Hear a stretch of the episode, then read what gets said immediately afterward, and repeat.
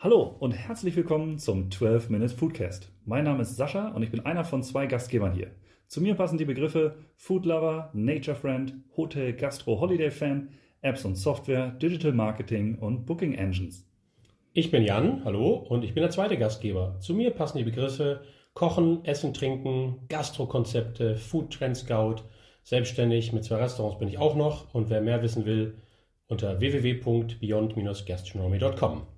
Kurz und knackig geht's in zweimal zwölf Minuten auf den Garpunkt für Interessierte, Genießer und Gastgeber. Dabei reden wir locker und unverblümt. Eat, Drink, Repeat.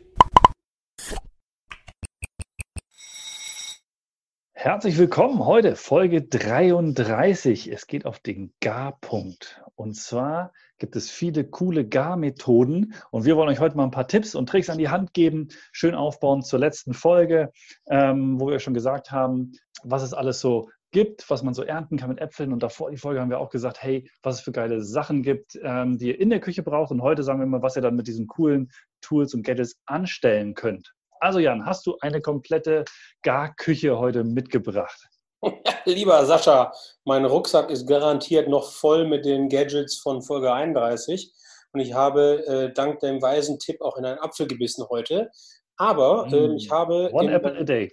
Ja, one apple a day, genau. Äh, und der Doktor kann zumachen. Ähm, ich habe heute aber was anderes mitgebracht und zwar ist bei mir heute in der Überraschungsbox veganer Speck. No way. Okay, das ist ja praktisch die Königsdisziplin, also Schweck. Äh, Schweck. Mhm. Ja, es geht schon wieder gut los. Äh, und ich habe noch nicht getrunken, außer Wasser.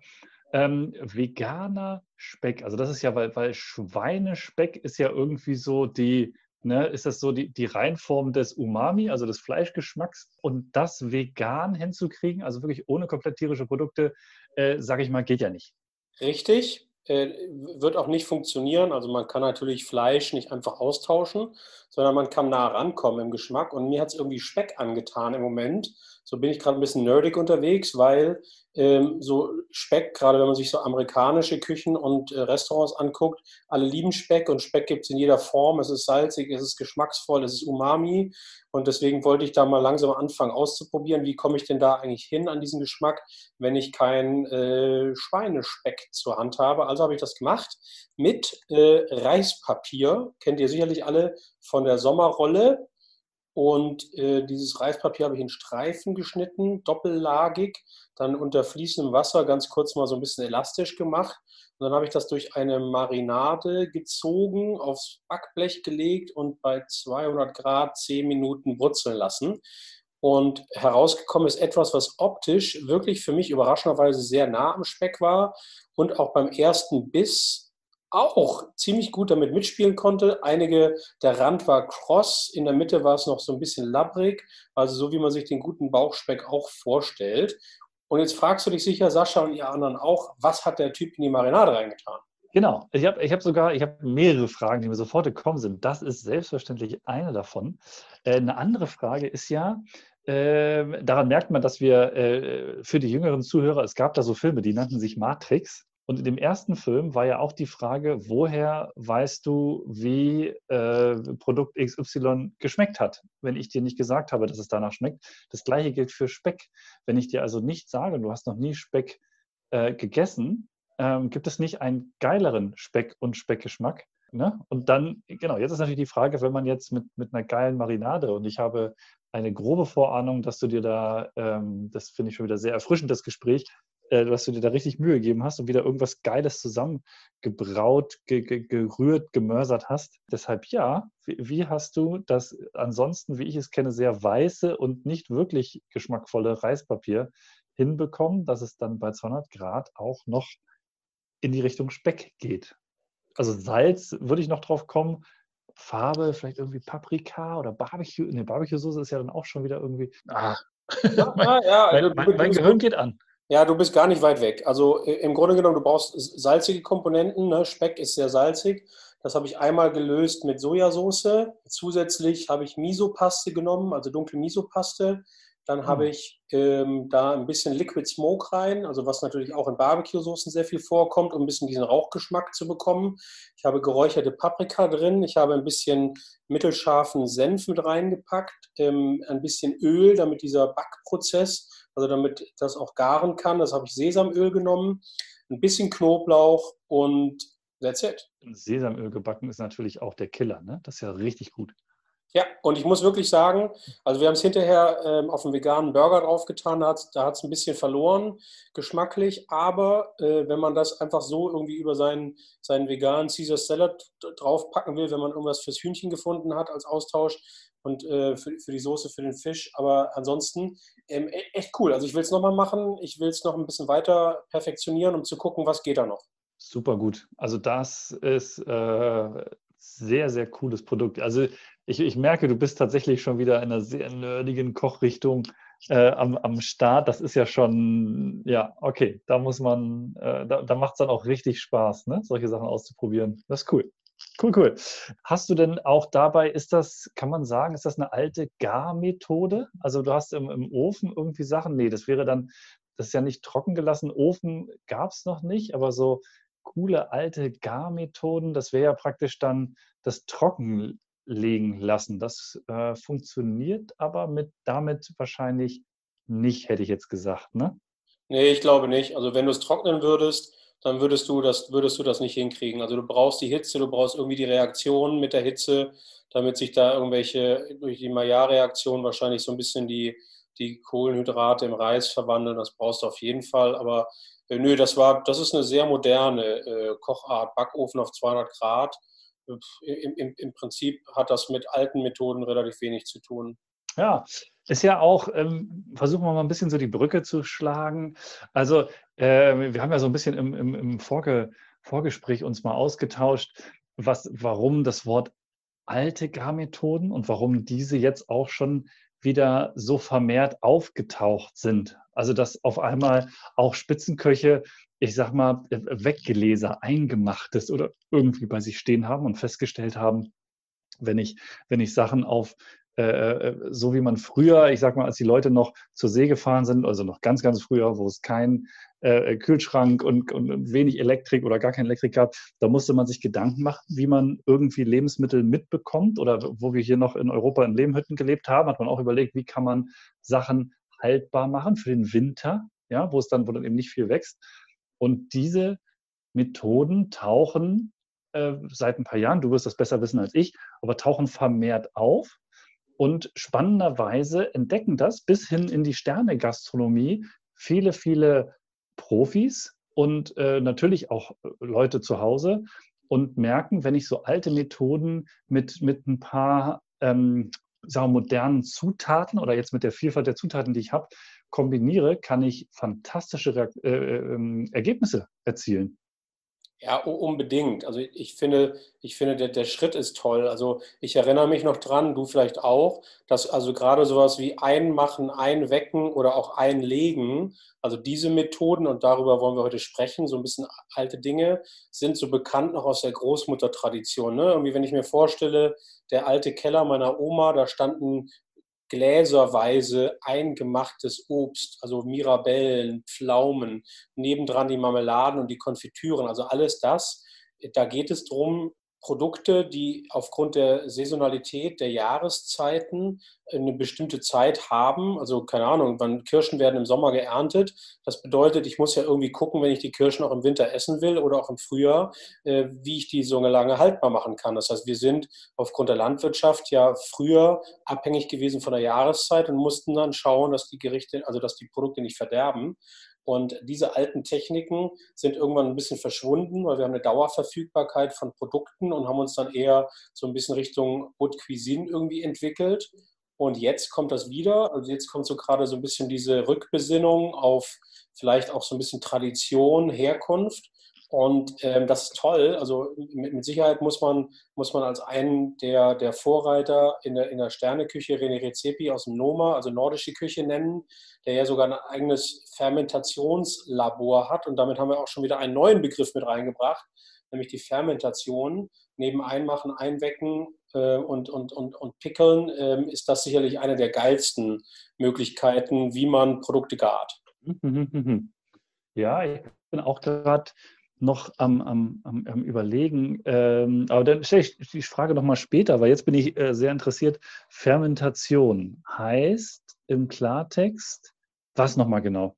Ja, also ähm, erstmal für die, die sich mit diesem Begriff noch nicht so auseinandergesetzt haben, stellt euch einfach Sauerkraut vor. So, Sauerkraut, äh, das Deutschen liebt es gut. Wir werden ja auch die Sauerkrauts genannt. Also von daher, wir, wir können das und wir konnten das seit Jahren. Sauerkraut ist nichts anderes als außer fermentierter Weißkohl. Ähm, was passiert, ist folgendes. Ähm, also wir brauchen ein, ein, ein Produkt. Nehmen wir jetzt mal äh, das, den Weißkohl und dazu brauchen wir in, etwas Salz und dazu brauchen wir Flüssigkeit, also das heißt Sauerstoffentzug und Zeit. Und dann wird die sogenannte Milchsäuregärung in, äh, wird letztendlich äh, intakt gesetzt und die äh, Bakterien, die verstoffwechseln dann die Kohlenhydrate, die in Gemüse enthalten sind und ähm, es entstehen zusätzlich neue Inhaltsstoffe, der Geschmack wird, äh, verändert sich die, die Sachen werden natürlich auch sauer, deswegen heißt es ja auch Sauerkraut und sie werden deutlich länger haltbar. Also das heißt, was man wirklich machen muss, ist folgendes. Du nimmst ein Gemüse deiner Wahl, du packst das in ein Glas, äh, du packst ein bisschen Salz drauf und Flüssigkeit und dann siehst du zu, dass nichts irgendwie über die Oberfläche rausguckt. Also das, äh, Flüssigkeit muss das bedecken und dann machst du das zu und dann lässt du es einfach stehen. So, und dann entsteht was Neues draus. Da haben ganz viele ja auch rausgefunden, dass es auch eine Wahnsinnsvielfalt gibt, ne? weil natürlich äh, klassisch, was du, tu was Gutes rein, kommt Gutes raus. Das ist ja genau das. Du kannst ja dann eine eigene ja, Essenz bilden oder dir auch wirklich Gedanken machen, wie du und was du da rein tust, also welchen Essig du nimmst. Da gibt es ja, äh, oder welche Flüssigkeit alleine schon du nimmst. Da gibt es ja, äh, ich würde sagen, also bestimmt hunderte, wenn nicht tausende von Möglichkeiten. Ähm, dann welche Gewürze du äh, äh, ne, da mit reingibst. Äh Chilischote, äh, was weiß ich. Ne? Du kannst das ja in so viele Richtungen bewegen, diese Flüssigkeit. Bis hin halt, da haben sich ja auch zig äh, regionale Spezialitäten rausgebildet. Also bei mir, mir fällt sofort ein, kenne ich seit meiner Kindheit, die gute Spreewälder Gurke.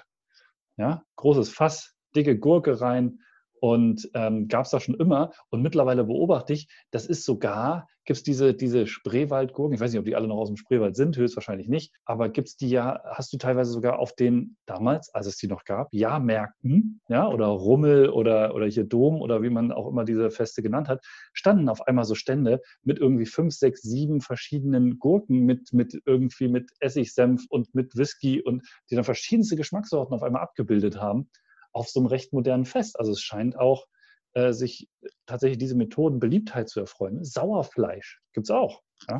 Genau, wo, wobei du hiermit jetzt schon das Beizen ansprichst. Also du hast, also der, der Übergang ist wahrscheinlich, äh, wahrscheinlich fast fließend, aber diese, diese, das Einlegen in, in solchen, in solchen ähm, Flüssigkeiten, wie jetzt zum Beispiel beim Sauerbraten oder Sauerfleisch, wo du halt irgendwie Essig, Wein und Gewürze nimmst, äh, würde man jetzt nasses Beizen nennen. Warte mal, ich muss noch mal ganz kurz einen Schritt zurück, weil ich glaube, wir haben eine ganz wichtige Sache. Das war die Frage von vorhin. Die haben wir nämlich noch nicht geklärt, weil ich glaube, dadurch, dass wir diese ständige Erreichbarkeit von frischen Produkten haben, hat sich, glaube ich, und das habe hab ich mich gerade bei ertappt, hat sich so ein bisschen ähm, ein Gedanke rausgebildet. Und zwar, wenn ich das lange liegen lasse, auch in Flüssigkeit, verliert das bestimmt total viel Inhaltsstoffe und so weiter gegenüber den frischen Produkten. Ist das so? Ähm, ich würde sagen nein, weil natürlich du keinen, also keinen Hitzegarprozess intakt setzt. Also das heißt, anders als, als beim Sieden, beim Kochen oder sonst was, wo du letztendlich Inhaltsstoffe zerstörst, bleiben die hier, bleiben die hier enthalten und es entwickeln sich tatsächlich neue. Also das heißt, äh, es wird nicht erhitzt, also deswegen bleiben die Vitamine alle enthalten. Das heißt, ich kann auch nichts falsch machen. Also ich kann mir grundsätzlich, ich kann mir ein Glas holen, kann da irgendwas reinschmeißen, kann da Flüssigkeit drauf machen, kann es einfach mal ausprobieren. Solange ich das mit Luft bedecke, kann da an sich nichts schiefgehen. Nee, nicht mit Luft, also genau, das heißt, es, darf, es darf eben kein Sauerstoff rein. Also äh, genau, ich meine, also die Luft, also es ist alles bedeckt, sodass keine Luft an das Produkt, ja. was ich da in meinem Glas, an meinem Wegglas, in was auch immer habe, drin habe, das muss luftdicht bedeckt sein und dann kann an sich kaum was schiefgehen. Richtig, man muss auf Hygiene achten. Das heißt äh, natürlich, das ist eine natürliche Gärung durch Milchsäurebakterien. Du musst natürlich schauen, dass diese Gläser einmal irgendwie ausgekocht sind, dass es alles sauber ist, dass da keine anderen Bakterien reinkommen, weil die haben natürlich dann auch eine gute Umgebung, um sich irgendwie auch irgendwie zu vermehren. Da muss man ein bisschen aufpassen. Aber ansonsten kann man das ausprobieren, sollte man sogar, weil, weil einfach die Möglichkeit, die Möglichkeit besteht, dass echt tolle Dinge daraus entstehen. Also dass aus, aus aus salzig plötzlich süß wird und, und, und gleichzeitig sauer. Und da muss man den Zeitpunkt abpassen. Also man kann auch sehr lange fermentieren, sehr lange beizen. Es geht alles wunderbar. Nur ein kurzes Beispiel. Ähm, vielleicht würde ich danach irgendwie auch so zwei, drei andere Garmethoden noch ansprechen wollen. Ähm, was natürlich sehr bekannt ist, was auch fermentiert ist, ist das Kimchi. Also äh, aus Korea kommt das, das ist der Chinakohl. Der wird eben genauso irgendwie fermentiert, auch über mehrere Tage und, und Wochen. Und hier ist das, hier ist die Spezifikation, dass halt zusätzlich noch sehr viele Gewürze mit reinkommen, die das Ganze dann auch ein bisschen scharf machen und noch mal ein bisschen salziger machen durch Fischsoße, Sojasauce und so weiter. Genau. Ja. Nur der Vollständigkeit halber. Cool, ja. Kimchi ja mega angesagt, weil auch super gesund. Und klar, ist ja auch an sich, erschließt sich das auch jedem, der ein bisschen drüber nachdenkt. Wenn ich die Sachen quasi abdecke und die sind in der Flüssigkeit drin, können sie ja nichts verlieren. Also genau. ne, dann ja. äh, behalten die alle Inhaltsstoffe und sind damit genauso gesund, halt auf eine andere, quasi alte Art haltbar gemacht. Spannend. Also, äh, was hast du denn noch, was hast du denn noch in deiner Garküche? Ich wette, du hast schon wieder irgendwelche Sachen ausprobiert oder irgendwas. Ich, ich würde das folgende, würde ich gerne ausprobieren, aber da reicht meine kleine Wohnung in Hamburg nicht. Ähm, und zwar würde ich gerne räuchern. Also ich finde, Räuchern ist auch hm. eine Art und Weise, die per Zufall entdeckt wurde in alten Häusern, wo natürlich eine Feuerstelle drin war, wo man festgestellt hat bei, bei äh, Tieren, denen man das Fell abzieht, dass wenn die über der Feuerstelle hängen, dass äh, das Fleisch genießbar wird danach. Also Kalträuchern zum Beispiel, da geht es ja auch um die Temperaturen, die dann irgendwie unter 20 Grad liegen. Auch das ist eine Haltbarmachung. Also auch hier entstehen über das, über das Holz und, und, und den, den, das Verbrennen der, der Öle im Holz äh, entstehen wunderbare Stoffe, die dann reinkommen. Also bestes Beispiel Schwarzwälder Schinken, äh, Wurst, die geräuchert wird, Fisch, das geräuchert wird. Also tolle Möglichkeiten. Und hier äh, tun sich auch neue Dinge auf, also die man, die man auch wesentlich mehr jetzt sieht, was alles geräuchert werden kann, wie man geräuchert. Und äh, finde ich auch einfach eine spannende Herangehensweise an Haltbarmachung. Ja, genau. Ich habe tatsächlich auch, ich verbinde mit Räuchern immer Tiere. So, aber als du es gerade erzählt hast, ist mir sofort klar geworden, das geht logischerweise, muss es ja auch mit wahrscheinlich so sämtlichen Gemüsen gehen. Und ähm, es ist ja auch in der, äh, ich erinnere mich noch, das müsste so in meinem Kosmos ungefähr vor ja, fünf bis acht Jahren so ein Zeitraum, sind auf einmal Rauchgewürze für den Otto Normalbürger zugänglich geworden. Ja, ja. Das ist, ähm, da bist du teilweise in Geschäfte reingekommen, die haben gesagt, hier ist irgendwie ein kleines Fass, haben das aufgemacht, das kam ein Wahnsinns Rauchgeruch raus und du hast gesagt, wow, liegt da ein Stück Kohle drin? Nein, dann war das Salz auf einmal. Da habe ich auch eine Weile gebraucht, um zu verstehen, wie du, was du mit dem Geschmack machst, weil ich gesagt habe, das passt ja für mich nur für maximal drei Gerichte, nämlich irgendwas hart gegrilltes. Ja. Aber äh, das ist, da kann man so viel mitmachen mit, mit dem Geschmack, der ist ja, und damit kannst du so viele Gerichte noch, noch einen spannenden Twist geben. Aber äh, ich überlege auch gerade, wo ich demnächst äh, meine Paprika oder meinen Kürbis zum Räuchern aufhänge, um das auszuprobieren. Das ist nicht so einfach.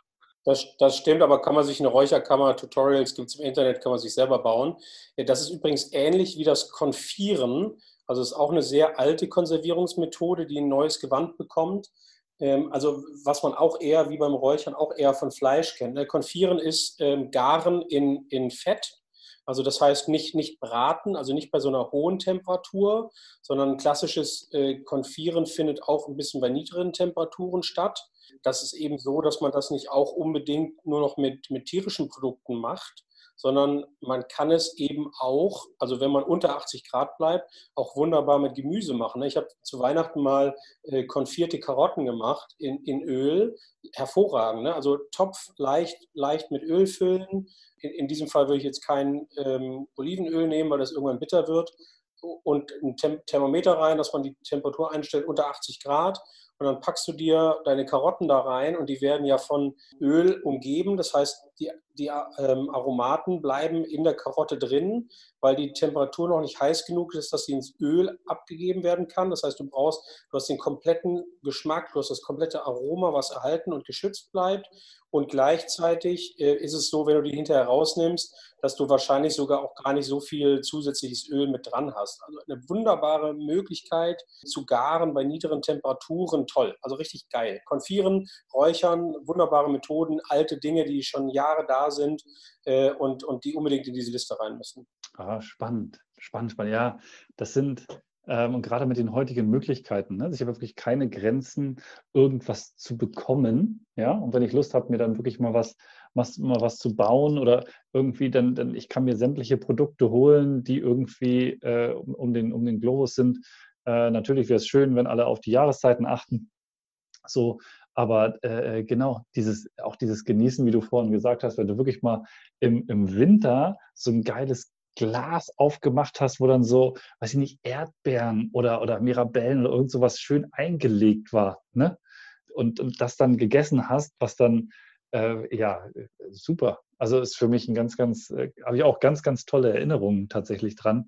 Und ja, sieht man sehr, sehr selten. Dabei hat das wunderbar funktioniert. Ne? Ja, und es kommt wieder, weil jetzt die jungen Köche anfangen, damit zu experimentieren und eben so diese Methoden, die halt irgendwie maximal so ein bisschen, sagen wir mal, so einer Produktkategorie zugeordnet wurden, also wie Räuchern, Fleisch und fetten Fisch, Beizen eher Lachs, äh, Konfieren eher irgendwie Wild und Geflügel. Äh, jetzt denkt man ja, warum denn nicht mal was anderes machen? Also warum denn nicht mal äh, Gemüse räuchern? Warum denn nicht mal irgendwie Obst konfieren? Äh, und, und warum dafür nicht irgendwie was mal dies pökeln, das einlegen? Also hier, hier ist jetzt dieser Forschergeist wieder geweckt und das bringt unheimlich Freude, weil natürlich in, in, im Gleichklang mit der Art und Weise, wie sich vegetarische Küche immer mehr durchsetzt, man auch wirklich wegkommt von langweiligen Gerichten, sondern hin zu echt tollen Dingen mit neuen Aromaten, die entstehen, mit Möglichkeiten, die diese, die diese Methoden irgendwie bieten. Also ich stelle mir einfach mal vor, wenn man, wenn man anfängt, anstatt jetzt nur die Gurken zum Beispiel äh, zu beizen oder einzulegen. Also bestes Beispiel finde ich ja Salzzitronen, was für einen Mehrwert die für Gerichte bieten plötzlich. Und wenn man dann anfängt, einfach mal irgendwelche anderen Früchte, äh, weiß ich nicht, mal zu beizen, um einfach mal zu gucken, was passiert. Weil eigentlich kann durch Salz- und Zuckerbeigabe, also wenn du das Umfeld so veränderst, dass Bakterien nicht mehr wachsen können, dann kann eigentlich nichts schiefgehen. Also das Einzige ist, dass dir der Geschmack dann hinterher halt nicht passt, dann hast du halt was gelernt. Ne? ja, ich erinnere mich, ich erinnere mich an deine Salzzitrone. Die habe ich noch in deinem Urlaub gepflegt. Quasi, ich hatte, ich hatte wenig Auftrag, äh, also ich sollte einmal nach den Pflanzen gucken, irgendwann, das war letztes Jahr, und hast mir den Auftrag gegeben, nach deinen Salzzitronen zu gucken. Das war ein Geschmack, der mich sehr überrascht hat, wo ich mir sofort vorstellen konnte, wie der auch wieder einen sehr coolen Twist an Gerichten gibt, wenn du den einsetzt. Ne? Ja, also wirklich ganz, ganz tolle Kombination. Salz-Zitronen kriegt man, ne, also man kennt es sonst nur von Tequila, aber das ist meilenweit davon entfernt. Ein ganz edler, ganz schöner Geschmack. Dann mit der, mit der Bitterkeit der Schale, das war, das war cool. Ja. ja, und das Geile ist, dieses Glas existiert noch. Das heißt, die werden halt einfach nicht schlecht. Also das, das, ist, das ist ja der, der, der Vorteil, den wir dadurch auch noch haben. Ne? Das heißt, du kannst auch, wenn du eine moderne Küche bist, du kannst einfach vorproduzieren. Ne? Also ich, äh, du, du hattest ja irgendwie gesagt, du willst jetzt auch wieder anfangen, ein bisschen mehr, mehr zu kochen und mit großen Töpfen zu arbeiten. das ist ja das Tolle an dieser Art und Weise du, du produzierst einfach von mir aus deine eingelegten Erdbeeren. Da, dann gibt man denen einen Twist, vielleicht wenn man da ein bisschen Vanille mit reinmacht, vielleicht ein bisschen Chili, vielleicht ein bisschen, weiß ich nicht was, kann man ja wunderbar mit Gewürzen aufpimpen und, und, und legst die dann einfach so ein bisschen ein und schaust, was draus wird. Und, äh, und dann hast du halt einfach irgendwie in deinem Regal plötzlich wieder fünf Gläser mit Erdbeeren stehen. Ja, super gut. Super gut. Ja. Und gerade jetzt, wo wir ja ähm, alle viel Zeit zu Hause verbringen, nehmen jetzt kein, äh, kein weiteres Verb oder Adjektiv dahinter. Ähm, aber da ist natürlich, entsteht natürlich Zeit. Und wenn ich jetzt gut essen möchte, ne, dann kann ich es mir zwar immer holen und liefern lassen, aber äh, genauso habe ich ja auch äh, theoretisch praktisch mal eine Stunde mehr Zeit zu Hause. Und dann kann ich mich mit solchen Sachen mal beschäftigen. Und das ist ja, äh, da haben wir im, im Vorgespräch drüber gesprochen, es ist ja eine ganz andere Befriedigung ähm, und ein ganz anderes Gefühl, wenn ich Sachen selber gemacht habe gekocht habe, ähm, auch gebaut habe, wie auch immer. Und dann wirklich nach einem Monat oder zwei Monaten ne, ist quasi schon ein bisschen in Vergessenheit geraten und ich spare mir diesen Moment auf und denke mir, oh, dann irgendwann hole ich das und dann gehe ich runter und gehe zu diesem Glas und ich, ich hole das raus und habe diesen Geschmack. Das ist natürlich auch, gibt ein ganz anderes, also wertschätzt das Produkt auch ganz anders, ne? weil du hast es gemacht, das ist halt nur ein Glas, ja, aber ähm, das ist, glaube ich, gibt dem ein ganz, ganz tolles Gefühl, gerade auch in Verbundenheit dann, das haben wir ja vom, vom Oliver leise auch gehört, der äh, sagt, wo, worum, also wir besinnen uns auch so auf die Grundbedürfnisse und du weißt das ja auch, und das eine ist halt, äh, so wie du sagst, so wie ich sage, so an die, an die Geborgenheit der, der Kindheit mit den Großeltern sich daran erinnern, die halt noch so ein Glas hatten. Das gibt einem, ist, glaube ich, ein ganz, ganz tolles Gefühl, dann mal so ein Glas rauszuholen. Ja, danke, Jan. Das werde ich, also das werde ich auch mal wieder äh, machen. Mein Keller ist ein bisschen größer geworden. Ja, kleiner Spoiler, ich bin umgezogen. Ja, dem ist nicht mehr viel hinzuzufügen. Also ich nehme mir vor, über die Weihnachtszeit auch wieder mehr zu produzieren und zu arbeiten und einzulegen und zu machen und zu tun. Und ich freue mich und sende den Gruß raus an alle, die zuhören. Macht es, es lohnt sich. Genau, genießt es. Genießt mit allen Sinn, holt euch ein paar coole Produkte und probiert einfach aus. Wenn ihr dazu Fragen habt, könnt ihr mir immer Bescheid geben. Äh, ich sage, näher kommt ja ein Profikoch nicht ran als hier bei uns ähm, mit Jan, der ja wirklich äh, sich äh, extrem gut auskennt bis hin halt zur, zur absolut professionellen Richtung. Auch wenn ihr da mal Fragen habt, wie ihr solche Gerichte in, in der Profiküche etablieren könnt oder jetzt Sachen ausprobieren könnt, auch da weiß er so einiges. In diesem Sinne, viel Spaß beim Ausprobieren und äh, auf gute, genussvolle Momente. Bis zum nächsten Mal.